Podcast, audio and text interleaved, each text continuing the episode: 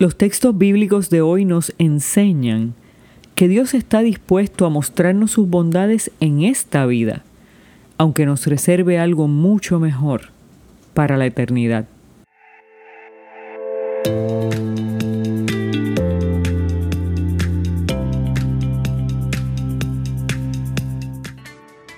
Pero yo estoy convencido de que llegaré a ver la bondad del Señor a lo largo de esta vida. Ten confianza en el Señor, ten valor, no te desanimes. Sí, ten confianza en el Señor. Para algunas personas es suficiente saber que Dios tiene reservado para nosotros una vida plena en la eternidad. Ese conocimiento le da sentido y propósito a sus vidas cuando no ven salida para sus problemas. Eso es fe. Pero otros necesitan convencerse de que Dios obrará en favor de ellos en esta tierra. Para el salmista, eso también era fe.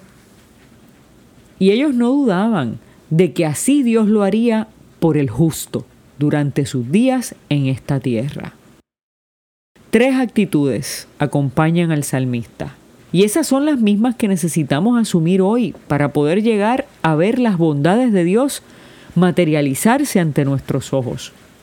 Confianza, la esperanza de que lo esperado sucederá.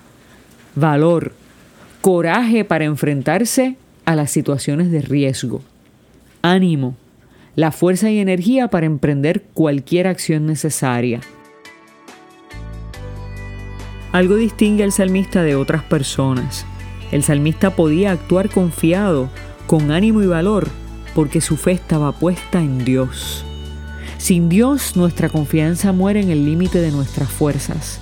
Con Dios nuestra confianza se convierte en fe y la fe es la certeza de lo que no podemos ver, pero sabemos que es posible en las manos de Dios.